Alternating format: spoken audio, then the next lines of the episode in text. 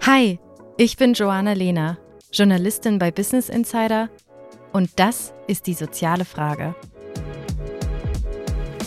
Hier suche ich jede Woche mit Gästen nach Antworten auf die spannendsten Fragen meiner Generation. Eine Folge, eine Frage. In unserer letzten Folge geht es um die Frage, wie rassistisch bin ich? Bevor ich in diese Folge gegangen bin, habe ich den impliziten Assoziationstest der Uni Harvard gemacht.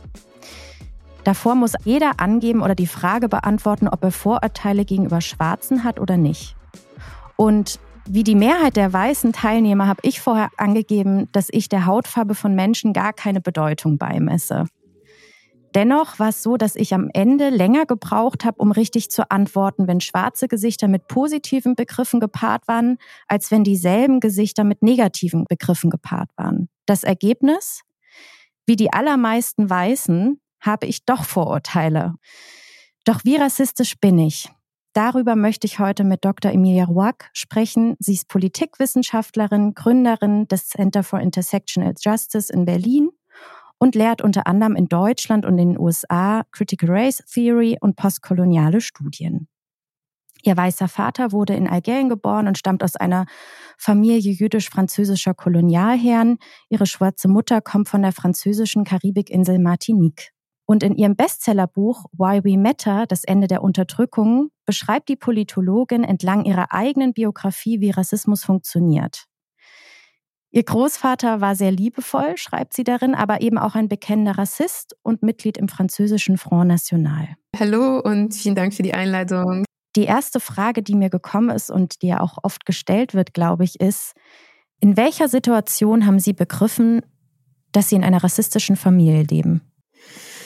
Ähm, ich würde sagen, ich habe sehr früh begriffen, dass Hautfarbe nicht neutral ist, dass es kein einfach neutrales Merkmal ist, wie Haarfarbe oder Augenfarbe ist, sondern ich habe sehr früh bemerkt, dass es mit Macht und Hierarchien zu tun hat und mit Ungerechtigkeit.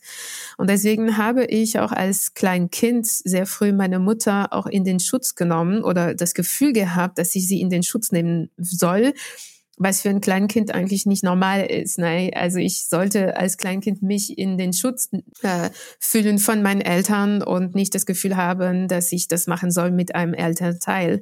Aber das war mir sehr klar, auch wie meine Mutter in der Familie von meinem Vater behandelt wurde oder eben auch auf der Straße manchmal. Das ist eben ja mit Ungerechtigkeit verbunden war. Ich konnte das aber als Kleinkind leider nicht artikulieren, weil das waren einfach Gefühle.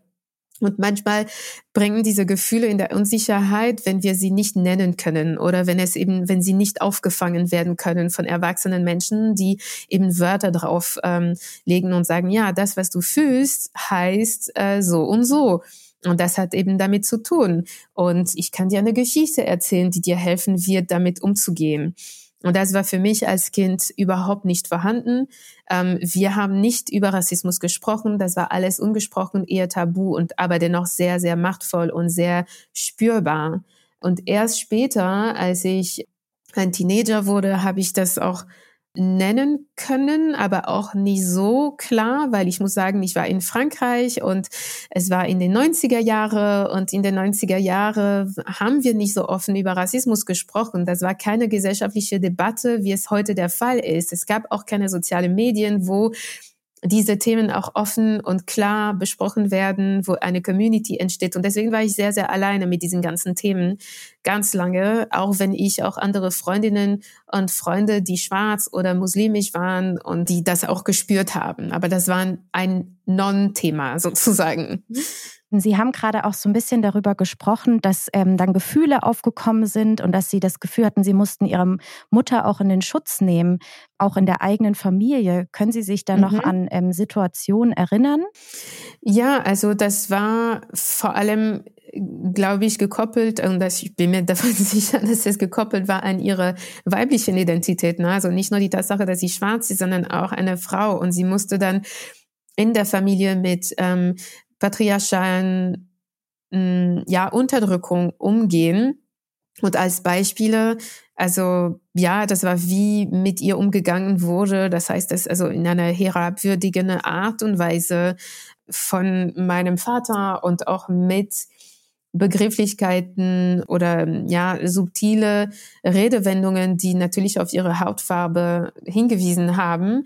Aber ich will nicht so sehr über meine Familie sprechen, weil ich das Gefühl habe, dass wenn ich Rassismus in meiner Familie anspreche oder ähm, darüber berichte, dass es sehr viel individualisiert wird. Das heißt, dass, ah, okay, Sie haben das in Ihrer Familie erfahren. Das heißt, es ist nicht so sehr ein gesellschaftliches Problem, sondern es ist wirklich eine individuelle Erfahrung. Und das ist es aber gar nicht, sondern das, was in meiner Familie passiert ist, ist eine äh, Widerspiegelung von der Gesellschaft. Ne? Das heißt, dass wenn es kein Rassismus oder kein Patriarchat in der Gesellschaft geben würde, dann hätte ich das mit äh, Sicherheit nicht in meiner Familie erfahren. Und ich glaube, das ist auch der Fall für viele Menschen, die auch sehen, wie ihre Mütter, egal welche Hautfarbe, behandelt werden in der Familie und auch von den Vätern, auch wenn es kann koexistieren mit Liebe und mit äh, Zuneigung, aber trotzdem gibt es auch diese patriarchale Unterdrückung in heterosexuellen Familien und meistens können wir das auch nicht so richtig nennen, weil es auch vermischt wird mit Liebe etc. Und deswegen finde ich das auch wichtig, über diese Unterdrückung zu sprechen in einer Art und Weise, die die Gesellschaft einschließt. Ja, dass es nicht so losgelöst wird von der Gesellschaft, sondern das, was meine Mutter erfahren hat in meiner Familie, war sehr eng mit den gesellschaftlichen Einstellungen und mit der gesellschaftlichen Unterdrückung verbunden. Was ich daran so interessant finde, ist der Prozess, also dass Sie das ganz lange nicht benennen konnten, diese Gefühle oder zuordnen konnten und dann ja, wie Sie selbst gesagt haben, das Teenageralter eher benennen konnten. War das dann sozusagen so am Ende des Prozesses, wo Sie ganz viele Situationen hatten, wo Sie immer wieder gemerkt haben, Sie fühlen sich irgendwie unwohl, dann müssen Ihre Mutter in den Schutz nehmen? Oder gab es so einen bestimmten Moment, wo Sie gesagt haben, oh, jetzt, äh, jetzt kann ich dieses Unwohlsein benennen und jetzt weiß ich, das ist Rassismus? Nee, ich würde sagen, ich habe das als Teenager, das war eher eine Trotzreaktion, wo ich also die Mehrheit meiner Freundschaften oder meiner Aktivitäten, die waren sehr tief verankert in Communities of Color. Ne? Das heißt also mit sehr, also in der schwarzen Community in Frankreich, die auch sehr groß ist, aber ich fühlte mich da am wohlsten. Das hat sich eher so ausgedrückt. Und ähm, der Prozess war ein sehr langer Prozess. Es hat gedauert, bis, äh, würde ich sagen, sogar meine Dissertation geschrieben habe, dass ich es wirklich so klar und deutlich gesehen habe, ausdrucken konnte, artikulieren konnte. Ich wusste vorher, ja, es gibt Rassismus in der Gesellschaft, aber das war sehr vage und auch vor allem ein sehr eingeschränkten Miss äh, Verständnis von Rassismus, wie, ne, also Rassismus sind Neonazis oder Rassismus ist eigentlich eine, eine Opferstellung. Es ist, es ist verbunden mit einer Opferstellung von schwarzen Menschen und People of Color, weil er so in meiner Familie dargestellt wurde. Das heißt, wir hatten überhaupt keinen Platz und keinen Raum, um über Rassismus zu sprechen, weil es sofort delegitimiert wurde, diskreditiert wurde als, ach, stellt ihr euch nicht so ein, das ist kein Rassismus, es ist einfach, ihr wollt einfach nur die Opfer sein.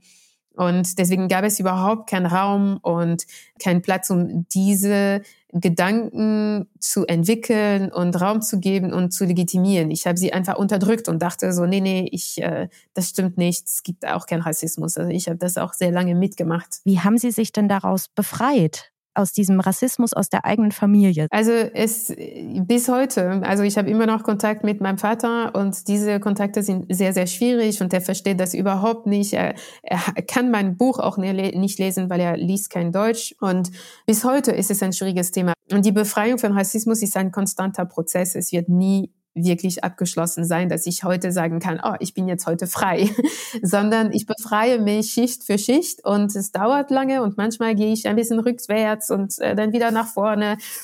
Und ich glaube, die Tatsache, dass ich offen und öffentlich über diesen Themen sprechen kann und auch ohne mich zu sehr zu zensieren, indem ich überlege, was können weiße Menschen noch hören? Ist es auch noch okay für sie?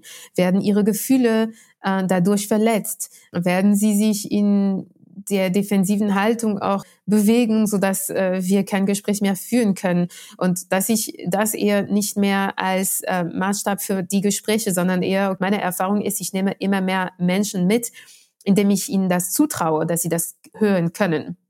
Ja, ein Buch zu schreiben ist natürlich, also hat eine sehr große Rolle gespielt in diesem Befreiungsprozess. Auf jeden Fall die Tatsache, dass ich also sehr oft äh, Workshops und Trainings gebe zu Antirassismus und Anti-Unterdrückung, ne, weil es ist nicht nur Rassismus, sondern auch alle anderen Unterdrückungssysteme inklusive dem Patriarchat. Und das spielt eine wichtige Rolle für mich, dass ich laut werden kann, ähm, offen und uneingeschränkt über diesen Themen sprechen kann und auch die Ungerechtigkeit denunzieren kann, ohne mich schlecht dabei zu fühlen oder ohne das Gefühl zu haben, oh, ich, über, ich überschreite eine Grenze. In Ihrem Buch haben Sie geschrieben, in meiner Kindheit und später als Jugendliche löst es tiefe Gefühle von Schuld und Selbsthass aus, als mir meine eigenen Vorurteile gegenüber Schwarzen bewusst wurden. Wie konnte ich solche Gedanken nur haben? Haben Sie denn trotzdem manchmal selbst auch noch rassistische Gedanken? Ja, klar. Ja, klar, die werden wir nie wirklich los, weil ähm, wir sind ein Leben lang damit sozialisiert worden, dass äh, schwarze Menschen unterlegen sind, dass schwarze Menschen weniger schön, weniger intelligent, weniger rational, dass ihre Sprachen weniger gut sind, ihre Kultur, ihre Perspektive, dass sie ja im Grunde unterlegene Menschen sind. Und diese Bilder, diese Darstellungen äh, sind extrem tief in uns verankert und um sie zu dekonstruieren, dauert es ein ganzes Leben. Und ich glaube, die jüngeren Generationen wachsen weniger damit auf. Ähm, das heißt nicht, dass es jetzt äh, gelöst ist, überhaupt nicht, weil kleine schwarze Kinder und schwarze Kinder generell leiden immer noch an Rassismus in der Schule dass ihnen irgendwann gesagt wird, du bist hässlich oder deine Haare sind ähm, dreckig oder na, also, das, also diese solche rassistische Sprüche hören sich äh, schwarze Kinder nach wie vor. Aber es gibt für Eltern, die diesen Dynamiken entgegenwirken wollen, aber äh, Bücher. Es gibt Bücher, es gibt ähm, Communities, also die eine positive Rolle in der Hinsicht spielen. Das, was in meiner Zeit überhaupt nicht gab. Also zum Beispiel, es gab keine Läden mit Diversity-Spielzeuge, mhm. ne, wie zum Beispiel Tebalu oder Diversity-Spielzeug. Das sind zwei Beispiele hier in Deutschland, wo äh, schwarze Puppen einfach zu finden sind und Bücher und Postkarten und äh, ja Stickers oder so, was ich in meiner Kindheit überhaupt nicht hatte. Es gab einfach sie nicht. Die waren nicht da. Also ich hatte eine weiße Puppe, blond mit blauen Augen und wenn wir Sticker hatten oder zum Beispiel Magazinen gelesen haben, waren es nur also Bilder von weißen Kindern etc. Und das war einfach gängig. Und heute ist es ein bisschen besser geworden, aber lange nicht, ähm, ja, lange nicht überwunden. Mhm. Aber das, den Unterschied ist, dass ich sie erkennen kann. Wenn ich solche implicit biases, ne, also unbewusste Voreingenommenheiten habe, dann sie werden nicht mehr unbewusst, weil ich sie in mein Bewusstsein jetzt oder ich, ich werde bewusst darüber, weil ich diese Arbeit mache und Mechanismen auch entwickelt habe, um sie zu erkennen. Und deswegen passiert es, würde ich sagen, nicht mehr, dass ich solche unbewusste Voreingenommenheiten habe und sie nicht mehr merke. Und das ist ein Riesenunterschied. Wie gehen Sie damit um? Weil ich habe zum Beispiel auch automatisch manchmal solche Vorurteile, die kommen in meine Gedanken und ich erkenne sie vielleicht auch, aber ich schäme mich in dem Moment schon, dass ich überhaupt diese Gedanken habe. Und ich bekomme für diese automatischen Vorurteile auch ganz regelmäßig ein Beispiel in Gesprächen mit anderen Frauen, die wie ich in Berlin-Neukölln wohnen weil sie immer wieder Catcalling von Männern erleben, denen sie zuschreiben, arabisch zu sein. Und diese Frauen vermeiden deshalb oft nachts eben bestimmte Straßen oder fühlen sich unwohl, haben Angst. Und das Ergebnis ist, Sie haben generell auch schneller Angst vor Männern, denen sie arabische Wurzeln zuordnen. Und ich höre dann oft, dass sie sich für diese Gedanken schämen, weil sie wissen, dass nicht alle arabisch gelesene Männer so sind und es auch ein Vorurteil ist, eine Zuschreibung an eine bestimmte Nationalität, die irrational ist. Und viele schämen sich dann mit mir darüber zu sprechen oder verurteilen ihre rassistischen Gedanken. Und nach solchen Gesprächen frage ich mich immer, was können Sie denn tun, um diese Vorurteile in diesem Moment auszuschalten oder wie können Sie damit am besten umgehen? Also ich würde sagen, sie können nicht ausgeschaltet werden. Es ist auch, ähm, glaube ich, wichtig, sie zu erkennen. Also erstmal dieser Schritt zu sagen, okay, ich erkenne das, das ist nicht rational, weil wenn wir auch gucken, 95 Prozent der Serienvergewaltiger und Serienmörder sind weiße Männer und dennoch ist die Angst geringer. Es gibt dazu eine sehr gute, ein sehr gutes Experiment von der Harvard University und äh, es zeigte Frauen, die auf der Straße laufen nachts und äh, ihnen kam entgegen manchmal ein weißer Mann und manchmal ein schwarzer Mann. Und in den Fällen, wo der Mann schwarz war, ähm, äh, haben sie zehnmal höhere Levels an Angsthormonen und auch äh, Flucht, äh, Flight and Fight Modus äh, registriert bei den Frauen. Und dann hat sich Arbeit gefragt, okay, vielleicht gibt es auch einen Grund dafür. Vielleicht äh, sind schwarze Männer tatsächlich auch gefährlicher als weiße Männer. Das Ergebnis war eben das Gegenteil, ne? die Statistiken, die ich gleich genannt habe. Und äh, wir können aber sehen, dass die Gründe dafür ähm, sind zu finden in den Darstellungen von schwarzen Männern als äh, gefährliche Raubtiere, sozusagen sexuelle Raubtiere, die äh, Frauen vergewaltigen. Und in Deutschland gibt es dafür sehr ähm, störende und äh, gewalttätige Bilder, die in der Nachkriegszeit auch kursiert haben, ganz viele Jahre um die Entstehung oder um die Geburt von schwarzen Babys zwischen weiße deutsche Mütter und schwarze GIs zu vermeiden. Und diese Bilder waren überall zu finden in Deutschland. Und sie haben gezeigt, also schwarze Männer, die nicht mal als Menschen dargestellt wurden, sondern als Raubtiere, also als Gorilla sozusagen, die weiße Frauen vergewaltigen. Und diese Bilder sind so tief in unserem Unterbewusstsein verankert, dass sie natürlich bis heute noch wirken. Und jetzt, ne, also das Bild von dem arabischen Mann, also es gibt dafür auch einen Film, der heißt Taken, ne, und der ist auch ziemlich bekannt. Dieses Film, wo ein weißes Mädchen, mhm. die äh, sehr naiv und pur, ne, weil sie auch noch äh, Jungfrau ist und sie wird entführt, so ganz gewalttätig von nur arabischen schwarzen Männern, die sehr äh, sehr starke Akzente. Ich habe auch über, darüber gesprochen in meinem Buch. Ähm, äh, und sie wird entführt. Und das, das sind die Bilder, die ähm, assoziiert werden können mit sehr machtvollen Bildern von unserem Unterbewusstsein. Und damals in der Kolonialzeit ähm, wurde diese Bilder von den gefährlichen indigenen Männern, also sei es ähm, schwarze Männer oder äh, arabische Männer, diese Bilder von diesen gefährlichen Männern aus den Kolonien waren sehr effizient, um den Kolonialismus zu rechtfertigen. Nämlich, wir brauchen eben diese Männer zu kontrollieren, zu unterdrücken, sonst werden sie ähm, uns kontrollieren, sie werden unsere Frauen vergewaltigen. Und diesen Topos finden wir heute genauso ne, von der AfD und von anderen äh, rechtsextremistischen Parteien, die eben sagen, so ja, Sie sind die, die Vergewaltiger, wir müssen unsere Frauen schützen. Das ist jetzt überhaupt kein feministische, keine feministisches Narrativ, sondern ein nationalistisches, patriarchales Narrativ, was auch Frauen als Besitz auch sieht. Um zurück darauf zu kommen, das heißt, die, die Ideen und die, die Gedanken, die sie hatten in diesem Moment, ähm, sind kollektive Gedanken. Und um sie entgegenwirken zu können, muss man sie einfach erkennen und sagen, okay, das sind nicht meine Gedanken, die wurden in mir äh, eingepflanzt seit der Kindheit. Mit zum Beispiel solchen Spielen wie Wer hat Angst vom schwarzen Mann? Wenn das in der Kita gespielt wird, dann wird das natürlich später ein, also Spuren hinterlassen. Und deswegen ist es ganz wichtig zu sehen, ja, ich habe diese Gedanken, aber du kannst, also ne, mit äh, der eigenen Stimme, du kannst dich beruhigen. Du bist hier nicht in Gefahr mehr als mit weißen Männern. Aber egal welche Hautfarbe, welchen Alter die Männer haben, sie sind für Frauen auf der Straße gefährlich und das ist eine Tatsache.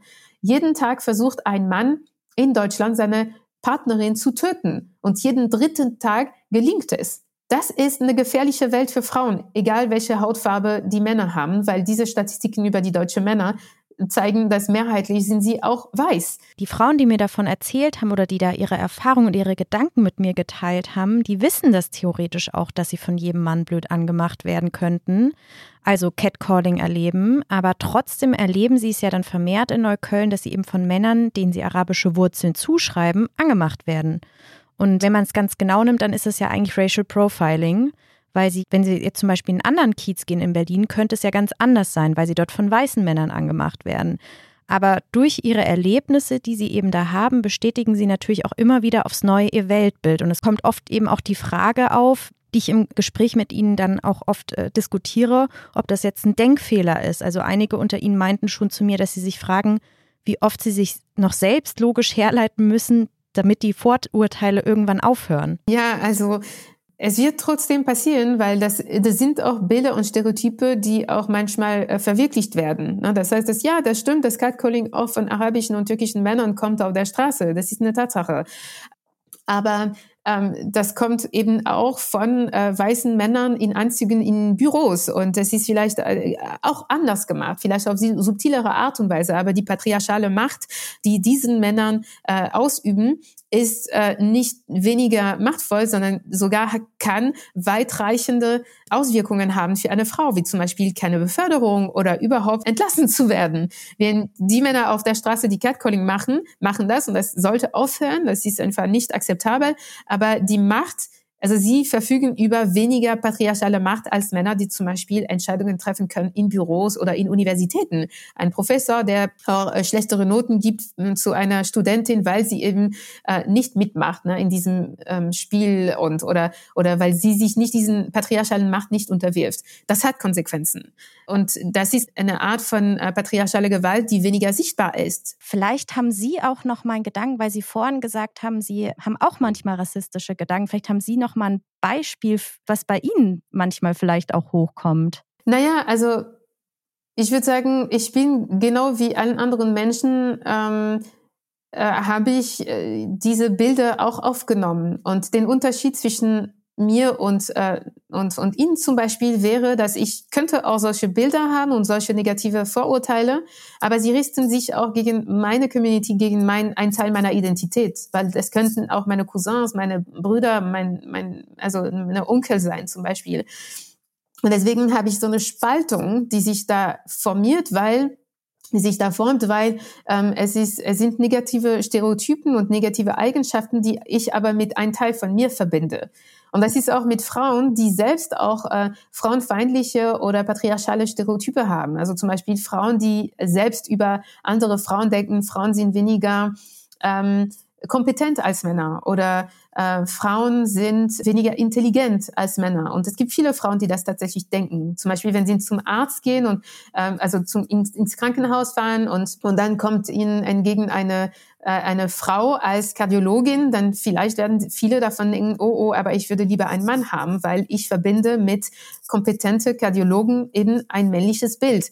Es ist genau das Gleiche diese, also Rassismus ist, das ist ein gesellschaftliches Problem. Es ist so tief in der Geschichte verankert. Es ist tief in der Wissenschaft verankert. Es ist tief in den Medien verankert. Es ist viel mehr als nur die Vorurteile, die wir individuell haben.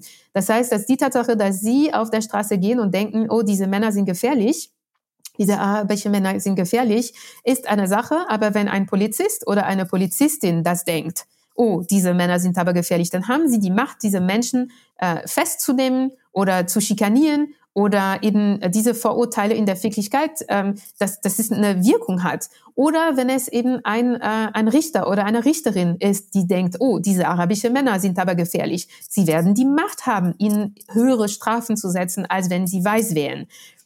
Wenn es eine Lehrerin ist, die äh, negative Vorurteile und auch denkt, oh, diese Männer sind aber gefährlich, dann wird es aber natürlich auch weitreichende gesellschaftliche Auswirkungen haben, die für sie als Mensch eben, ne, es wird aufhören mit dem Gedanken, dass sie auf der Straße laufen und denken, diese Männer sind gefährlich. Aber es gibt viele andere Menschen, die eine Macht, eine gewisse Macht über diesen Menschen ausüben wird und in der Summe resultiert es in strukturelle, systemische Diskriminierung, um Ausschlüsse, um Gewalt. Und das ist das, das wir bekämpfen sollten.